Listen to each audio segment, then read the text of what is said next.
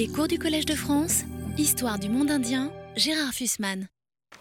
Quand j'avais 20 ans et que je suivais les cours ici au Collège de France, euh, dans un endroit qui était nettement moins luxueux que certains peut-être d'entre vous aussi âgés que moi ont connu, la salle 4, il y avait un professeur euh, d'épigraphie grecque euh, extrêmement sévère qui terrorisait ses auditeurs, mais qui était quelqu'un d'extrêmement intelligent qui s'appelait Louis Robert, qui a été le, grand épigraphiste euh, grec du XXe siècle et probablement le, plus grand helléniste du XXe siècle. Et euh, M. Robert avait l'habitude de dire euh, il est absolument impossible de lire tous euh, les livres qui sont relatifs à votre sujet. Donc, euh, ne vous inquiétez pas euh, si vous n'avez pas tout lu. Lui avait tout lu, enfin, il nous permettait à nous de ne pas avoir tout lu. Mais par contre, disait-il, s'il y a un livre intelligent en dehors de votre discipline que vous n'avez pas lu, là, vous êtes impardonnable. C'est effectivement l'un des problèmes euh, de, des sciences humaines et des sciences euh, en général, c'est que l'on arrive à connaître son sujet que si l'on a une vue minimale de ce que euh, les collègues écrivent ailleurs. Alors ça peut aller jusqu'au point d'imiter leurs problématiques, mais il est de toute façon très intéressant de savoir comment les gens raisonnent. Quand on est professeur au Collège de France, on a le privilège de recevoir gratuitement des livres euh, qu'autrement on n'aurait peut-être pas achetés, qu'on ne serait pas allé chercher. Et euh, mon vice, c'est de lire tous les livres qu'on m'envoie. Et je vous ai dit la semaine dernière que l'on m'avait envoyé euh, ce livre qui est La révolution néolithique dans le monde, qui est un livre publié par l'INRAP et qui sont les actes d'un colloque tenu, euh, je ne sais pas exactement quand, euh, il y a trois ou quatre ans. En 2008, même pas, ça s'est passé très rapidement. Je vous avais signalé que dans ce livre, il y avait un article tout à fait remarquable de euh, monsieur sur les limites des reconstructions linguistiques et sur la, la possibilité de remonter au-delà de 5000 ans, c'est-à-dire 3000 ans avant notre ère, par M. Sylvain Roux, qui faisait euh, très bien le point, ceci étant lié euh, au problème de la diffusion des Indo-Européens. Comme j'avais le livre, euh, j'ai lu tous les autres articles, parce que le problème de la révolution néolithique est un problème important. Et je suis trouvé sur un article de quelqu'un que je ne connaissais pas, au titre tout à fait euh, neutre qui s'appelait La diffusion des populations d'agriculteurs dans le monde. par curiosité, j'ai regardé ça et je me suis aperçu que M. Bellwood, il s'appelle Peter Bellwood, qui est professeur à Canberra, faisait euh, en fait expliquer euh, la diffusion des populations d'agriculteurs, puisque c'est ça la base actuellement en tout cas de ce qu'on appelle la révolution néolithique, la découverte de l'agriculture et de l'élevage, qu'il expliquait ça euh, par toutes sortes de moyens archéologiques et génétiques modernes, et qu'il utilisait deux exemples, l'un qui me paraissait très bien, qui se dit la dispersion des Austronésiens de Taïwan dans l'Océanie centrale de 1200 000 avant notre ère, et que j'ai trouvé très savant, et puis, je tourne la page et je vois la diffusion des populations productrices de nourriture d'Asie occidentale dans le nord de l'Inde avant 3500 avant notre ère. Je dis, mais ça, c'est au point, c'est dans, mon, euh, dans mon sujet. Et effectivement, c'est tout à fait dans mon sujet. Alors, l'hypothèse est celle-ci c'est que les Indo-Ariens sont depuis euh, non pas 5000, mais au moins 7000 ans en Inde. La question Monsieur Bellwood, qui a l'air d'être très connu puisqu'il a été invité à ce colloque, qui est un colloque parisien, euh, parle d'une migration linguistique euh, à la fois néolithique et indo-européenne, allant par euh, des voies de diffusion, sans aucune guerre, sans aucune invasion et sans aucun mouvement de population, et arrivant en Inde. Et Renfrew a ensuite changé un peu cette hypothèse mais euh, M. Bellwood reste euh, attaché à, cette hypothèse. Alors ça donne ceci, euh, c'est que, un, le postulat est que les populations ne changent pas de langue, ce qui est curieux parce qu'il suffit de regarder autour de soi pour savoir qu'il n'est pas de choses plus fréquentes que le changement total de langue d'une population sur un territoire donné. Il n'y a qu'à prendre euh, le cas de la France. Plus personne ne, parle le celte en France, sauf euh, quelques Bretons.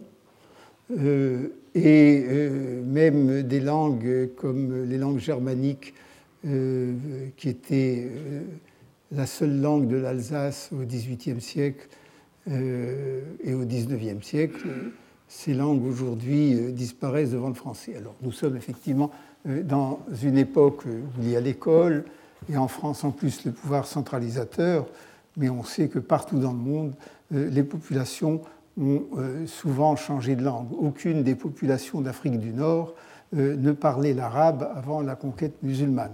Elles ont quand même changé de, changé de langue. Donc,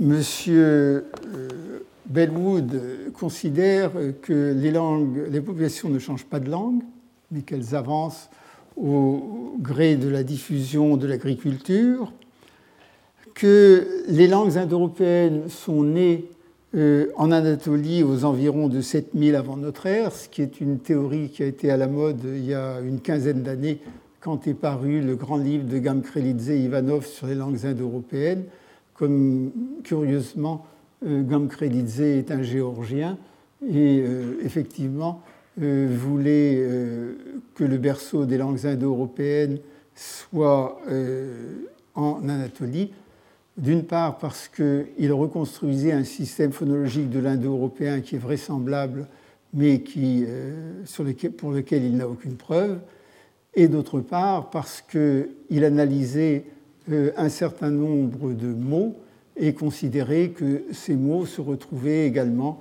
euh, dans le vocabulaire sumérien. Donc euh, il suffit de regarder la carte hein, de Sumer, et puis les langues indo-européennes sont au nord du Caucase, et donc c'est le Caucase et l'Anatolie qui sont proches, qui pourraient être le centre indo-européen.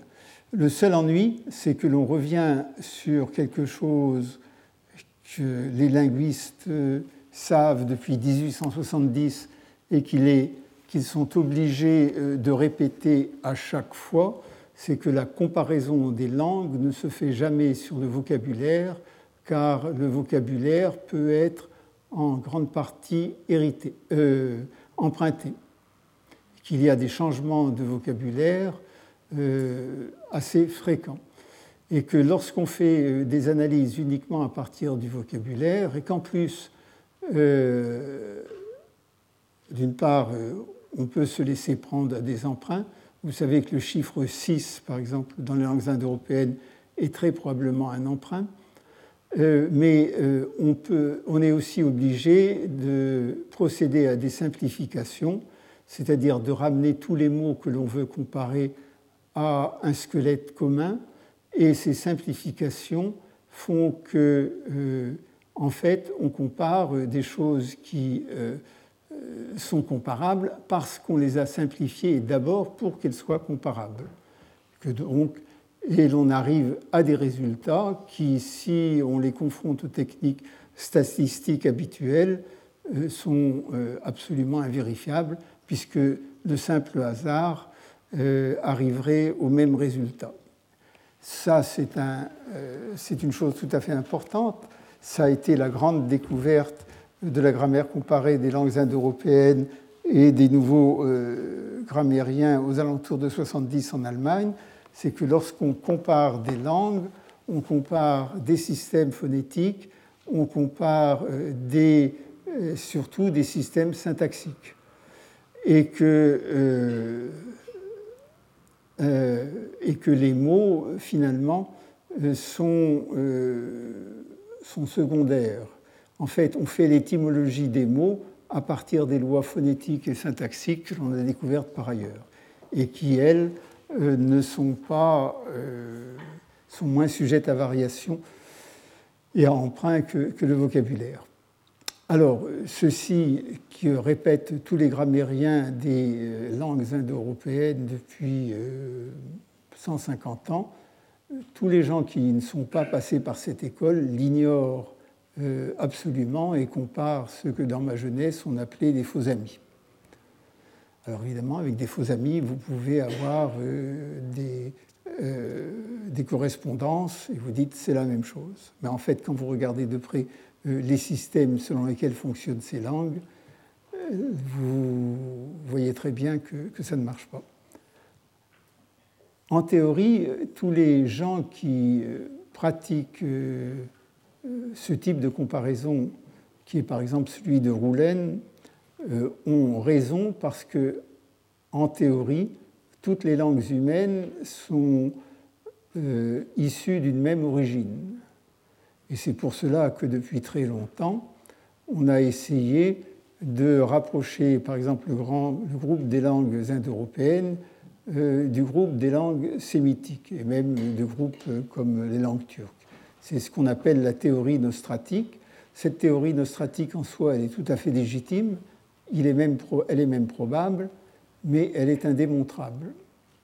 Elle est indémontrable parce que au moment où l'on saisit ces langues, que ce soit les premières langues indo-européennes ou les premières langues sémitiques, la divergence a déjà été telle depuis des millénaires et peut-être des dizaines de millénaires euh, qu'il est absolument impossible euh, de démontrer euh, qu'à une époque relativement sûre, elles aient été semblables, ou que les gens qui, qu'elles aient pour origine des gens qui parlaient la même langue, disons il y a à peu près dix millénaires. Je vous renvoie à l'article de Sylvain Auroux.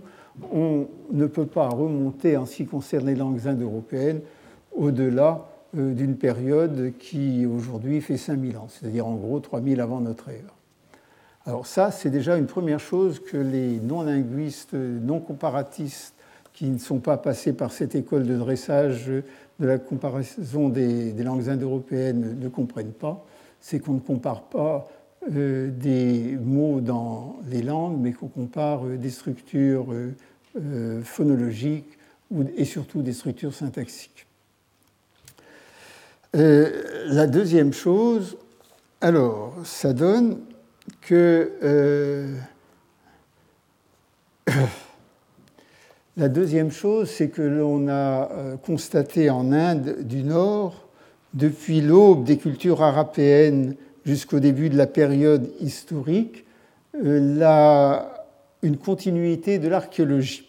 C'est-à-dire que la poterie grise peinte, la poterie en gobe noire et le cuivre. Puisqu'il y a une, une euh, continuité de des productions matérielles comme la poterie, ça signifie qu'il y a d'une part une colonisation agricole de la région et d'autre part euh, une continuité de la population, ce qui est très loin d'être démontré parce que euh, les Français utilisent des bouteilles de Coca-Cola euh, sans pour cela être devenus entièrement américains. Et ça a toujours été comme ça, euh, je veux dire.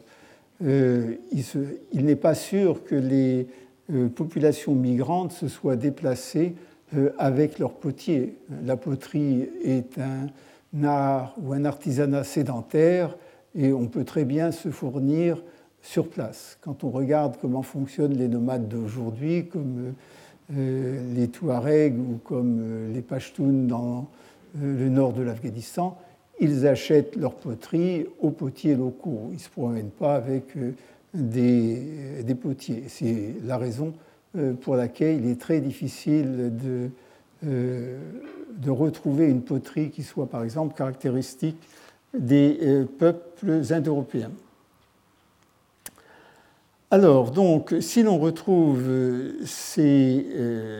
cette poterie, déjà 3700 ans avant notre ère, elle devait exister avant, puisqu'on nous dit le gros de l'archéologie agricole du Gange supérieur et moyen existait 3000 avant notre ère. Ce n'est pas très gênant.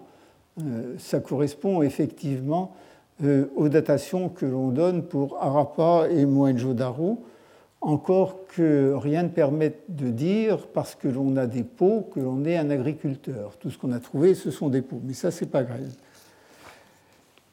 Et euh, il y a donc une continuité culturelle de la phase Akra, c'est-à-dire 3500 avant notre ère, jusqu'à la période historique ancienne du Gange, et ces populations sont donc des locuteurs de langues indo-européennes, entre parenthèses indo-ariennes, du moins en, Ariana, c'est-à-dire au Punjab, et par association dans la région de l'Indus, compte tenu de la position théorique prise dans cette présentation reposant sur le fait qu'une diffusion des langues majeures est associée au mouvement de leurs locuteurs. Des populations parlant les langues indo-iraniennes devaient vivre en Iran à la même époque, même s'il n'existe aucune preuve philologique de leur présence en Iran et en Syrie avant 2000 avant notre ère, et si la plupart sont bien postérieures. On peut en tirer l'observation suivante, la documentation historique et philologique peut n'avoir aucun lien avec l'origine ethno-linguistique. Alors, ça pose un problème quand on regarde la bibliographie, on voit qu'il a lu trois livres en anglais, d'ailleurs de bonne qualité, sur les langues indo-européennes mais ça prouve qu'il n'a pas compris qu'entre indo-européens et indo-ariens, il y a un gouffre.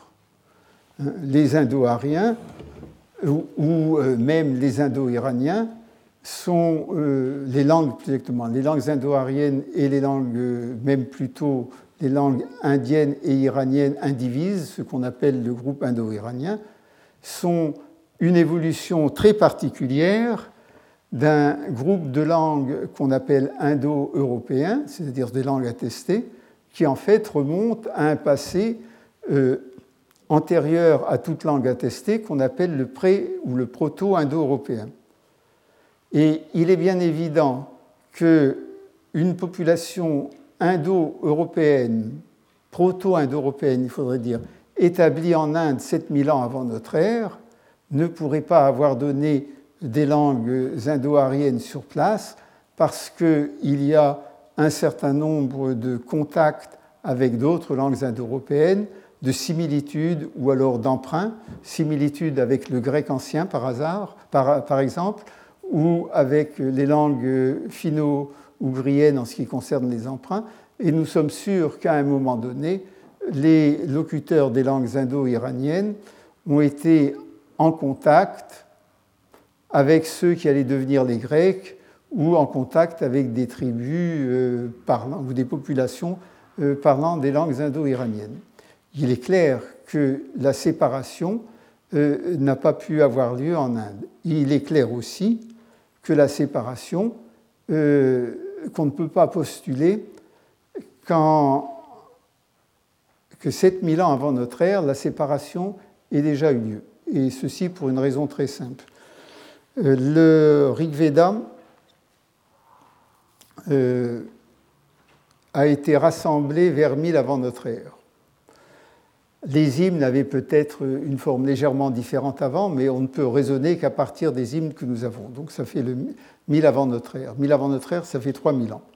Si vous voulez postuler, comme je vous l'ai dit, que ces hymnes ont été composés avant avec une langue à peu près identique, vous avez 3500 ans. Entre le hindi, le bengali, euh, le marathi moderne, qui sont l'état du Rig Veda aujourd'hui, qui sont ce que euh, la langue du Rig Veda est devenue aujourd'hui, et la langue du Rig Veda, il y a donc 3500 ans. Vous voyez la différence. Ça fait plus de 2000 ans que pas un Indien ne comprend vraiment le Rig Veda. Il ne peut pas le comprendre sans analyse philologique, plus de 2000 ans. Alors, reporter ça 7000 ans, c'est le double. Alors imaginez dans quel état pouvait être la langue il y a 7000 ans. Donc ceci est un, postulat tout à fait inadmissible. Et ce postulat donc, repose sur une analyse, euh, archéologique de trouvailles de peau. Or, le principe, c'est que la céramique ne peut être attribuée à une population tant qu'on n'a pas un texte écrit. C'est absolument impossible. Sur une conception de ce que sont les langues indo-ariennes, indo-iraniennes et indo-européennes qui ne correspond absolument pas à la conception euh, des linguistes et en plus euh, sur l'analyse de données génétiques sur lesquelles je reviendrai. Ces données génétiques sont intéressantes parce qu'elles euh, sont utilisées par les archéologues, euh, parce qu'ils font confiance aux biologistes.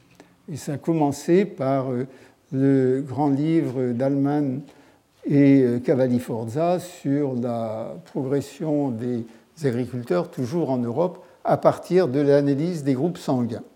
Il y a eu ici un colloque où j'ai dit qu'on euh, euh, partait euh, d'un certain nombre d'assumptions qui étaient fausses et qu'il y avait un, l'échantillon de départ, qui était la collecte d'échantillons sanguins auprès de populations dites archaïques qui était tout à fait contestable, et que d'autre part, euh, tout ceci passait par euh, une moulinette euh, de statistiques et modélisatrice, qu'avec une autre moulinette, on arrivait à d'autres résultats, et qu'enfin, on parlait de pourcentage, et que les pourcentages n'étaient qu'une estimation, que tout ce qu'on pouvait constater, c'est qu'il y avait plus de gènes de tel type dans tel endroit que dans tel autre, et que finalement ça n'apportait pas grand-chose. Ça ne fait rien, c'est une technique qui plaît beaucoup aux archéologues, c'est partout. Mais ce qui change, c'est qu'on a développé d'autres techniques maintenant, et en particulier des techniques à partir de l'ADN mitochondrial qui, qui ne se trouve que euh, enfin, dans les mitochondries des cellules et non pas dans le noyau, et qui ne transmettent que l'ADN des femmes.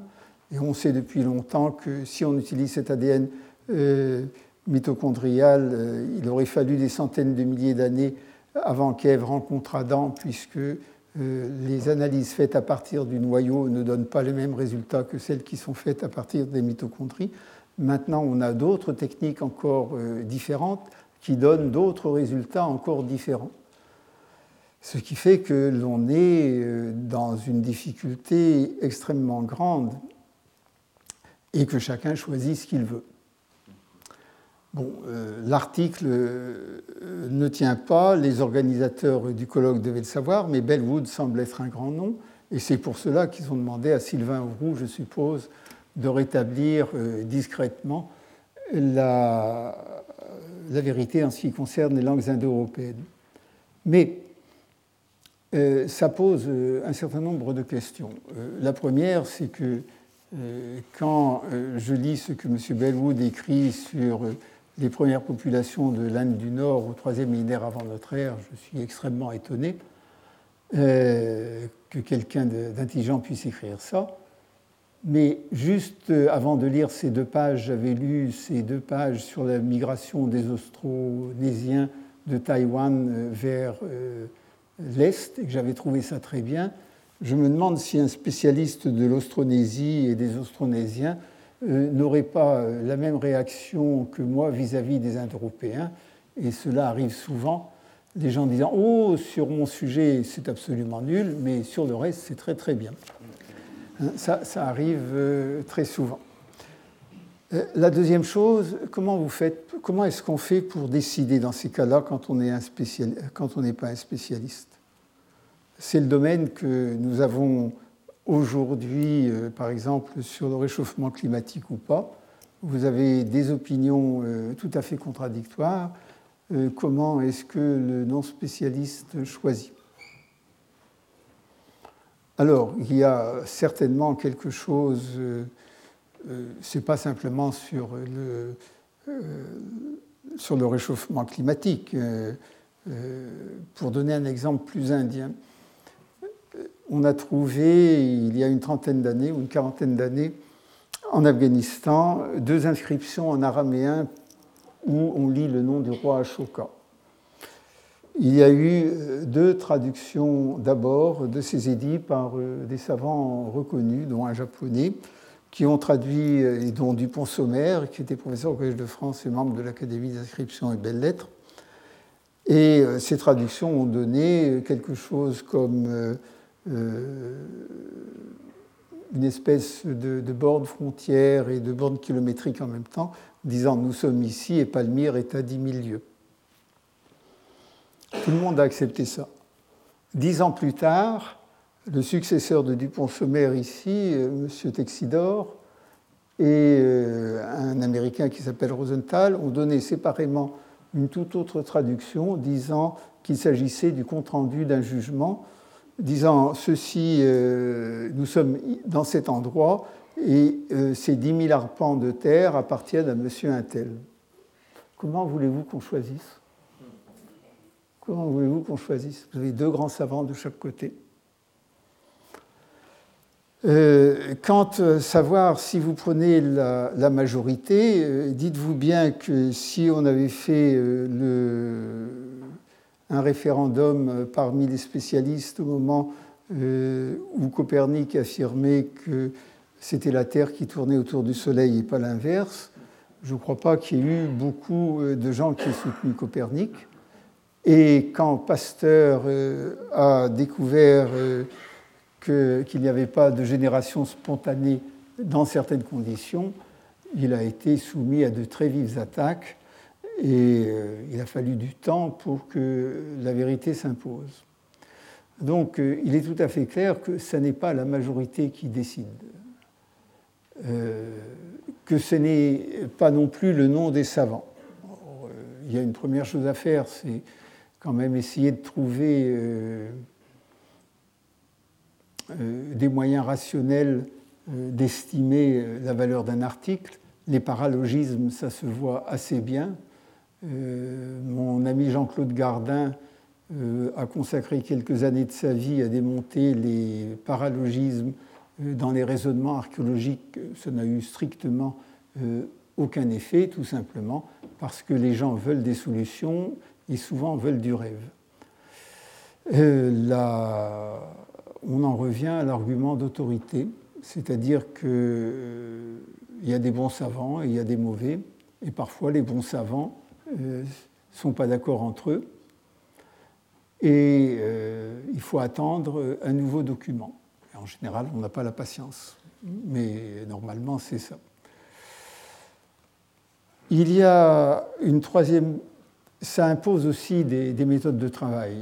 L'apprentissage, par exemple, de la grammaire des langues euh, comparées, euh, de la grammaire comparée des langues indo-européennes, c'était quelque chose d'extrêmement difficile. C'était euh, du temps où il y avait des certificats de licence en France, c'était une partie du quatrième certificat de licence, et c'était le certificat le plus difficile tellement que la première revendication euh, des étudiants en lettres en 1968 a été de supprimer ce certificat et cet enseignement, ce à quoi ils ont malheureusement réussi.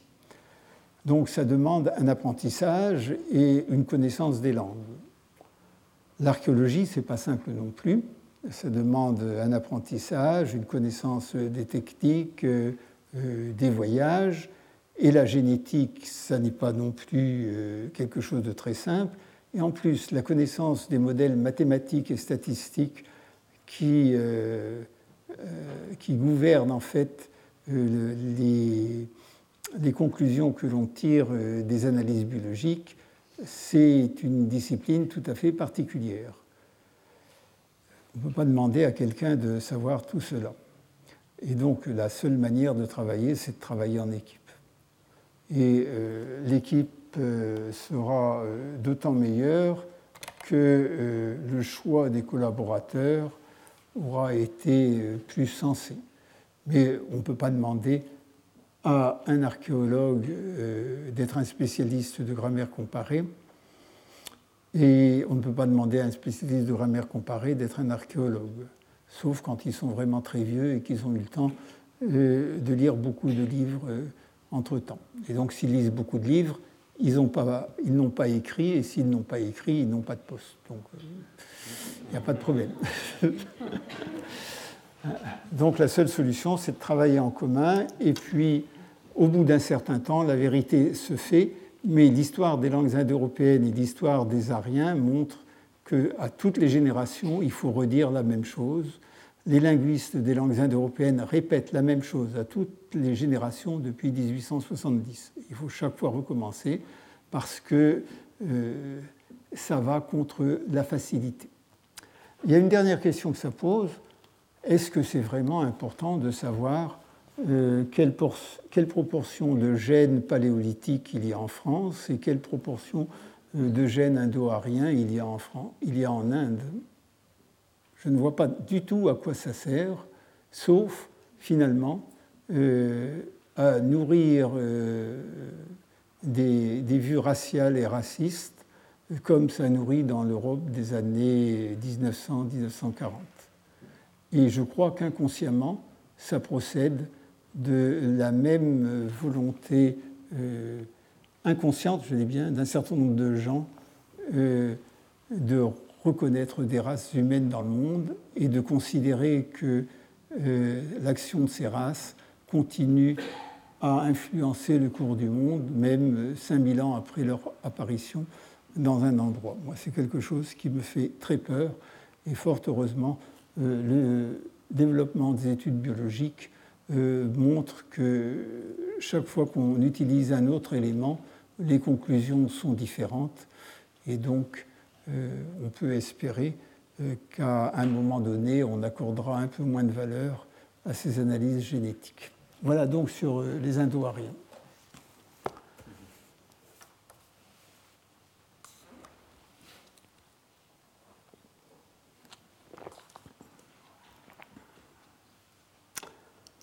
Deuxième excursus. Euh, je vous ai dit que l'on ne pouvait pas euh, identifier une poterie s'il euh, n'y avait pas un témoignage écrit qui nous dise que tel village était habité par telle population. Et quand je parle de témoignages écrits, évidemment, nous avons des témoignages des historiens, mais ce qui m'intéresse le plus, c'est un témoignage euh, sur place, c'est-à-dire euh, un graffito euh, ou une inscription qui nous donne au moins la, langue écrite.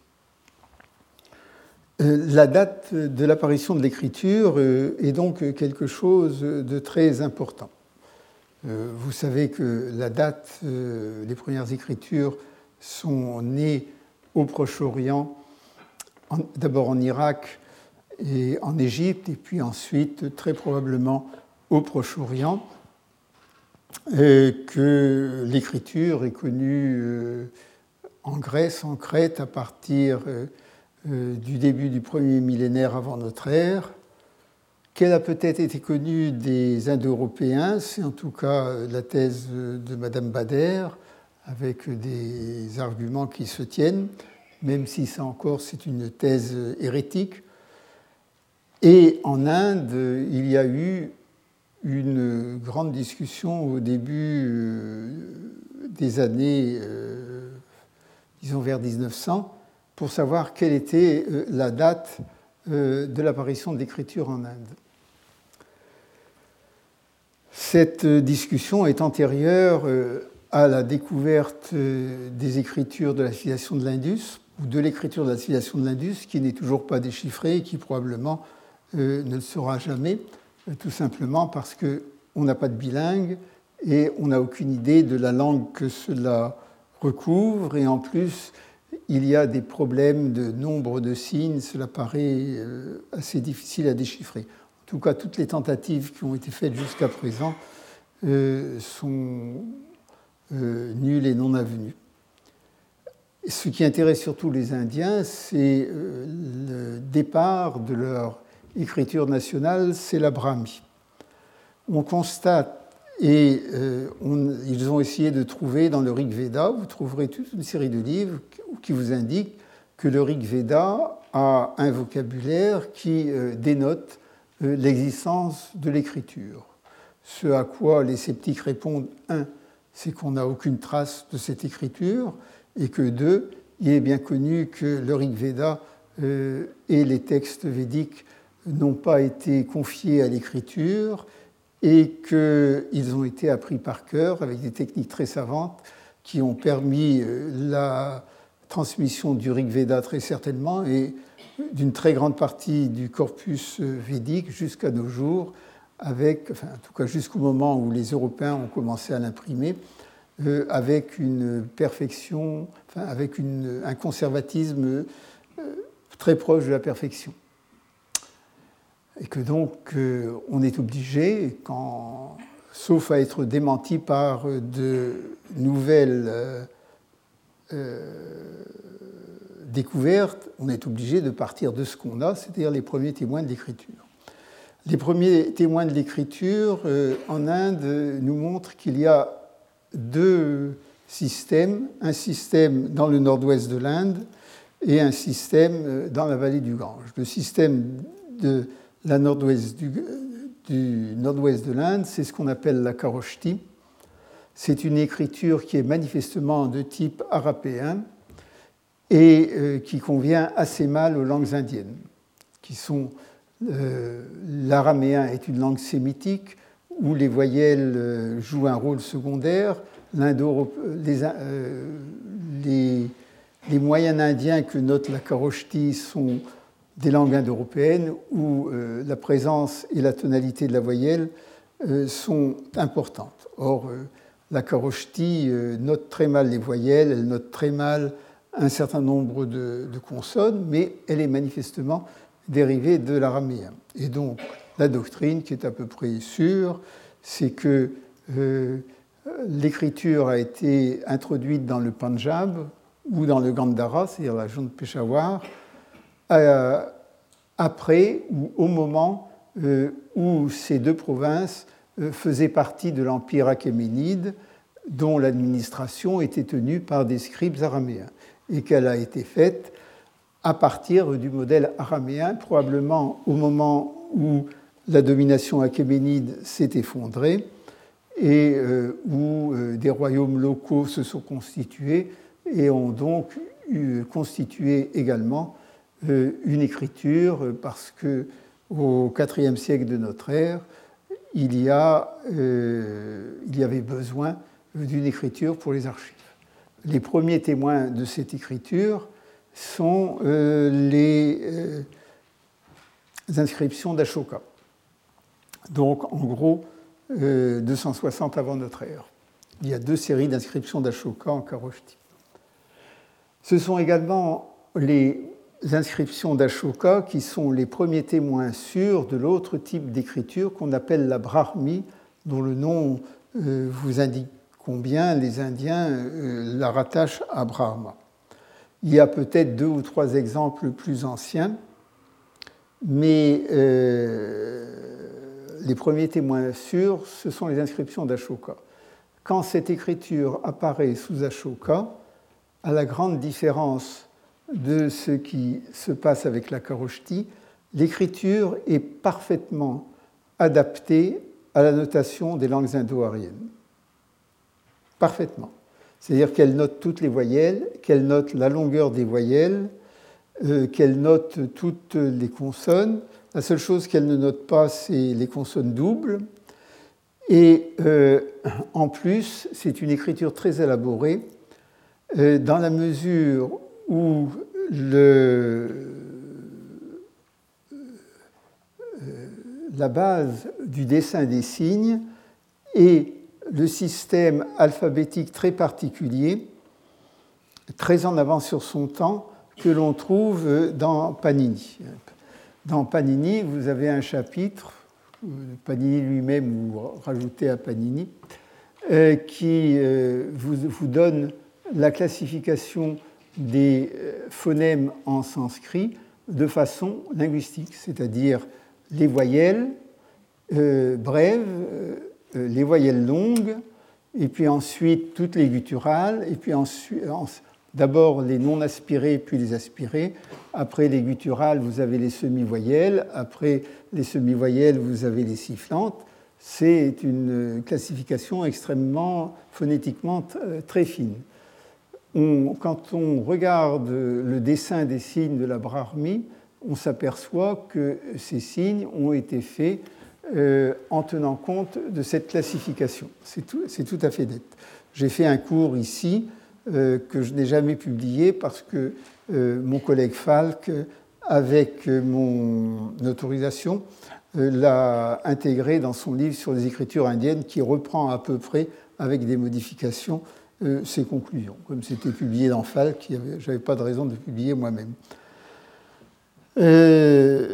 donc la brahmi est une écriture parfaite comment explique-t-on la Genèse au même moment dans, euh, dans une Inde qui parle à peu près la même langue à l'époque, un dialecte moyen indien avec des variations dialectales, euh, au nord-ouest, la Karoshti très imparfaite et euh, la Brahmi très parfaite sous les Mauryas. La seule conclusion qu'on puisse en tirer, c'est que la Karoshti a été un premier essai dans une région qui connaissait déjà l'écriture à partir d'un modèle et que euh, la Brahmi a été créée beaucoup plus tard, euh, ou a été créée plus tard, euh, dans une région indienne qui n'avait pas connu l'araméen et où il y avait des pandits, des grammairiens sanscrits, qui, profitant de l'expérience de la Karoshti, ont imaginer un système d'écriture euh, beaucoup plus perfectionné. Ça met l'invention euh, de la Brahmi soit sous Ashoka, ce qui est peu vraisemblable, soit sous un de ses euh, deux grands prédécesseurs, Chandragupta ou Bindusara. C'est-à-dire que ça la met aux environs de 300, 320, 300, 280. Avant, il n'y a pas d'écriture. Et donc, euh, une civilisation n'est pas identifiable euh, auparavant, de ce point de vue-là. Ça pose des problèmes dans le sud de l'Inde, hein, où dans le sud de l'Inde, euh, on a de la proto-brahmi qui est déchiffrée en particulier par Mahadevan, et qui, à mon avis, ce sont c'est vraiment ce que les Britanniques appellent du wishful thinking. Et euh, vous remarquerez d'ailleurs que dans ce cours, euh, je ne parle très très peu, du, ou pas du tout, du sud de l'Inde pour euh, deux raisons. La première, c'est que je ne le connais pas et qu'en général, j'évite de parler de choses que je ne connais pas. Mais la seconde, c'est qu'on n'a pas de source, justement. On n'a pas de source autre que les sources archéologiques, depuis les fouilles de Wheeler, et autre que l'interprétation de ces anciennes inscriptions brahmi euh, que même euh, les euh, spécialistes du sud de l'Inde ne datent pas de très longtemps avant Ashoka. C'est aussi un des problèmes pour les nationalistes indiens pendant quasiment jusqu'à Ashoka, c'est-à-dire quasiment jusque vers 250, un peu avant, disons 280, il y a une coupure totale entre le sud et le nord de l'Inde. Le seul lien, ce sont des diffusions de formes céramiques et on ne peut rien euh, affirmer. Tout ce qu'on peut faire, ce sont euh, des histoires de culture matérielle et effectivement, euh, les archéologues indiens suivent dans la vallée du Gange, comme disait M. Bello, tout à fait raison, le développement euh, d'une euh, civilisation de village euh, qui est identifiée par deux types de poteries. Et vous remarquerez qu'elles sont dénommées par les Indiens d'après la couleur, comme je vous le disais, ce qui ne signifie pas grand-chose. Ce qu'on appelle le PGW, c'est-à-dire Painted Grey Ware, qui est une céramique généralement grise mais qui est parfois rose, et ce qui est beaucoup plus reconnaissable, qui est le NBP, c'est le Northern Black Polish Ware. La datation euh, est maintenant euh, à, peu près, euh, à peu près sûre, mais les dates sont quand même extrêmement larges, puisque la durée de la céramique peinte crise est estimée entre 1200 et 600 avant notre ère. C'est quand même énorme à cette époque. Hein. Et euh, c'est à cette époque qu'apparaît euh, l'usage du fer. On peut en discuter parce qu'il y a un mot védique euh, qui signifie peut-être fer. Et c'est à cette époque aussi, vers l'an 1000, qu'apparaissent les gros villages. Mais il n'y a pas de ville. Hein. Certains de ces gros villages ont été fouillés, comme à Tranjikera ou à Itchatra. ce sont des fouilles qui sont assez anciennes. En tout cas, c'est la période qui voit le passage du bronze au fer, qui a fait ce passage. Quand on euh, plaque euh, la carte des découvertes archéologiques et puis la carte de la progression euh, du sanskrit tel que, de cette langue qui passe entre le sanskrit védique et le sanskrit, sur, quand on plaque les deux cartes ensemble, on a l'impression que c'est la progression des tribus indo-ariennes, et c'est ce qu'affirment les euh, archéologues indiens. Ils affirment que euh, la céramique grise est la céramique qui dénote la présence des Indo-Ariens dans telle ou telle partie de l'Inde à cette époque. Ce qui est probablement vrai, mais ce qui n'exclut pas que cette céramique soit aussi celle d'autres populations ne parlant pas encore l'indo-arien et qui ensuite allaient être assimilées. Et l'autre, euh, céramique nous amène directement euh, euh, à l'époque historique, c'est ce qu'on appelle la NBP, qui est une céramique là qu'on a vraiment raison d'appeler black. C'est une céramique tout à fait reconnaissable. Tous les musées indiens en ont un petit bout. C'est un, une céramique de luxe avec des formes de bols extrêmement fines, euh, la poterie est fine également et elle a un aspect métallique. c'est manifestement une céramique qui imite euh, les vases métalliques. Il y a très peu de décors et la datation est extrêmement discutée et devrait être prise puisque actuellement c'est 600-200. Mais la datation haute repose non pas sur euh, des dates au carbone 14 et des fouilles stratigraphiques, mais sur des spéculations à partir euh, de la date du Bouddha, et donc euh, je, euh, je reviendrai là-dessus, puisque les Européens et les Indiens ne sont plus d'accord sur la date de l'apparition et de la mort du Bouddha. Mais en gros, là, on est dans la période pré-Maurya, donc au moment où se constitue les euh, royaumes et les ensembles qui euh, vont donner l'Inde historique. Ça fait une histoire. Cette histoire, il est très très difficile de la corréler avec celle euh, de l'expansion, non pas des populations indo-ariennes, mais des brahmanes. Euh, c'est pas tout à fait la même chose. C'est pas tout à fait la même chose.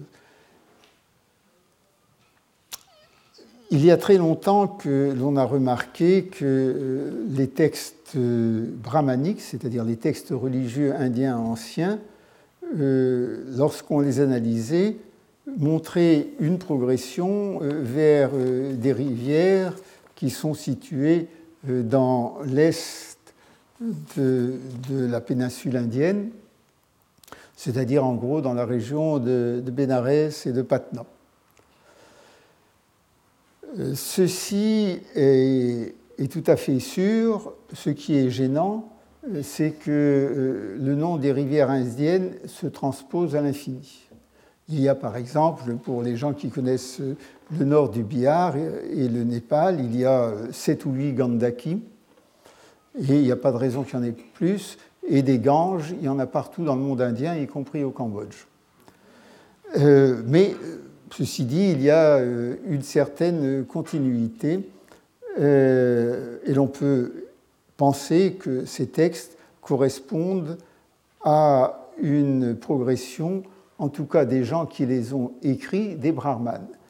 Le tout est de savoir s'ils progressaient en même temps que les populations, avant ou après. Vous me direz, ça n'a pas beaucoup de différence. La, euh, la nouveauté a été apportée, ici d'ailleurs, par euh, mon collègue Witzel, qui en analysant les formes grammaticales et euh, les, les écoles brahmaniques, c'est-à-dire les familles liturgiques brahmaniques auxquelles appartenaient les textes, a pu montrer qu'effectivement, il y avait des déplacements de familles brahmaniques de l'ouest en est. Ça se démontre assez bien sur la carte. Et euh, l'on a euh, euh, une confirmation par les textes de quelque chose dont, après tout, on serait douté, c'est que les brahmanes, s'ils étaient d'abord au Punjab, maintenant ils sont partout en Inde, il a bien fallu qu'ils avancent. Mais en tout cas, c'est une très jolie démonstration euh, cette démonstration, euh, il est impossible d'y euh, ajouter des traits chronologiques, il est impossible non plus de préciser exactement. Dans, les cartes que Witzel a publiées, vous avez de très grands cercles qui indiquent la position de telle famille liturgique, auteur de tel samhita à peu près à tel moment. Euh, ces cercles, ça représente euh, des aires qui, sur le terrain, doivent faire 1000 euh, km de diamètre, quelque chose comme ça. Ce n'est pas très précis. Alors la deuxième chose qui a changé, et qui est aussi très hypothétique, c'est la théorie d'un grand indianiste de Lausanne, qui est en fait un Hollandais, qui s'appelle Bronkhorst. Et Bronkhorst considère que le bouddhisme ne s'explique que si euh, dans ce qui allait, dans ce qui s'appelle le Magadha, le royaume d'Ashoka lui-même, en gros, si vous voulez, le Bihar, et particulièrement dans le nord Bihar, c'est-à-dire sur la rive gauche du Gange, euh, la civilisation indo-arienne, donc qui parlait le sanskrit, ou, ou déjà le moyen indien, était d'un autre type que euh, la civilisation qui était à l'ouest du Bihar.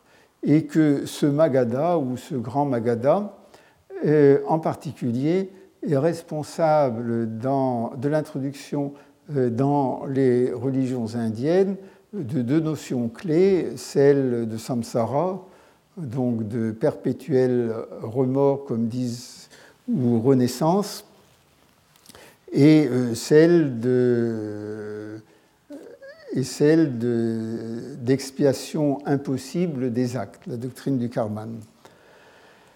Et que c'est ainsi que s'explique dans le Magadha euh, soient nées les deux religions qui euh, ont pour base euh, l'acceptation de cette doctrine, la doctrine des actes, la doctrine du karman et la doctrine des perpétuelles renaissances. Alors, ceci est une euh, théorie qui est extrêmement séduisante. Elle a également euh, un certain nombre euh, de points que l'on peut discuter, mais il est clair que Bronkhorst a raison de dire et de souligner qu'il faudra, il y a une impossibilité d'expliquer par la logique des choses, par la logique d'un développement interne, qu'une religion comme la religion védique, qui prône le sacrifice et qui euh, considère que le sacrifice permet de gagner le paradis, euh, quels que soient les actes qu'on ait faits, et une doctrine qui en fait nie le paradis, le ciel, disent les Indiens, Svarga, en euh, puisque tout séjour dans le paradis euh, est euh, temporaire, donc on en nie l'existence en fait, et qui considère que l'homme, chaque fois qu'il produit un acte, produit une trace, et que cette trace doit être effacée pour euh, que l'homme arrive à la libération. La solution védique, c'était le sacrifice. La solution du bouddhisme et du jainisme, c'est euh, l'inutilité du sacrifice. Il faut bien expliquer comment cela arrive. Et euh, Bronkhorst en donne une explication qu'on peut contester, mais en tout cas, au moins, il s'est attaqué au problème. Mais vous voyez que ceci aussi, c'est une histoire idéologique. Ça n'a il est très difficile de corréler cette histoire idéologique avec l'histoire archéologique, c'est-à-dire la diffusion des peaux et la diffusion de l'agriculture. Parce que, autant que je sache, l'agriculture euh, du Magadha, euh, celle du Nord-Bihar, elle n'est pas très différente euh, de celle du Kosala voisin, c'est-à-dire de l'Uttar Pradesh. Voici, on s'arrêtera là pour aujourd'hui en tout cas pour ce cours, et on reprendra la semaine prochaine où je vous parlerai euh, d'une part euh, des, populations et d'autre part euh, du Mahabharata et du Ramayana. Je vous remercie.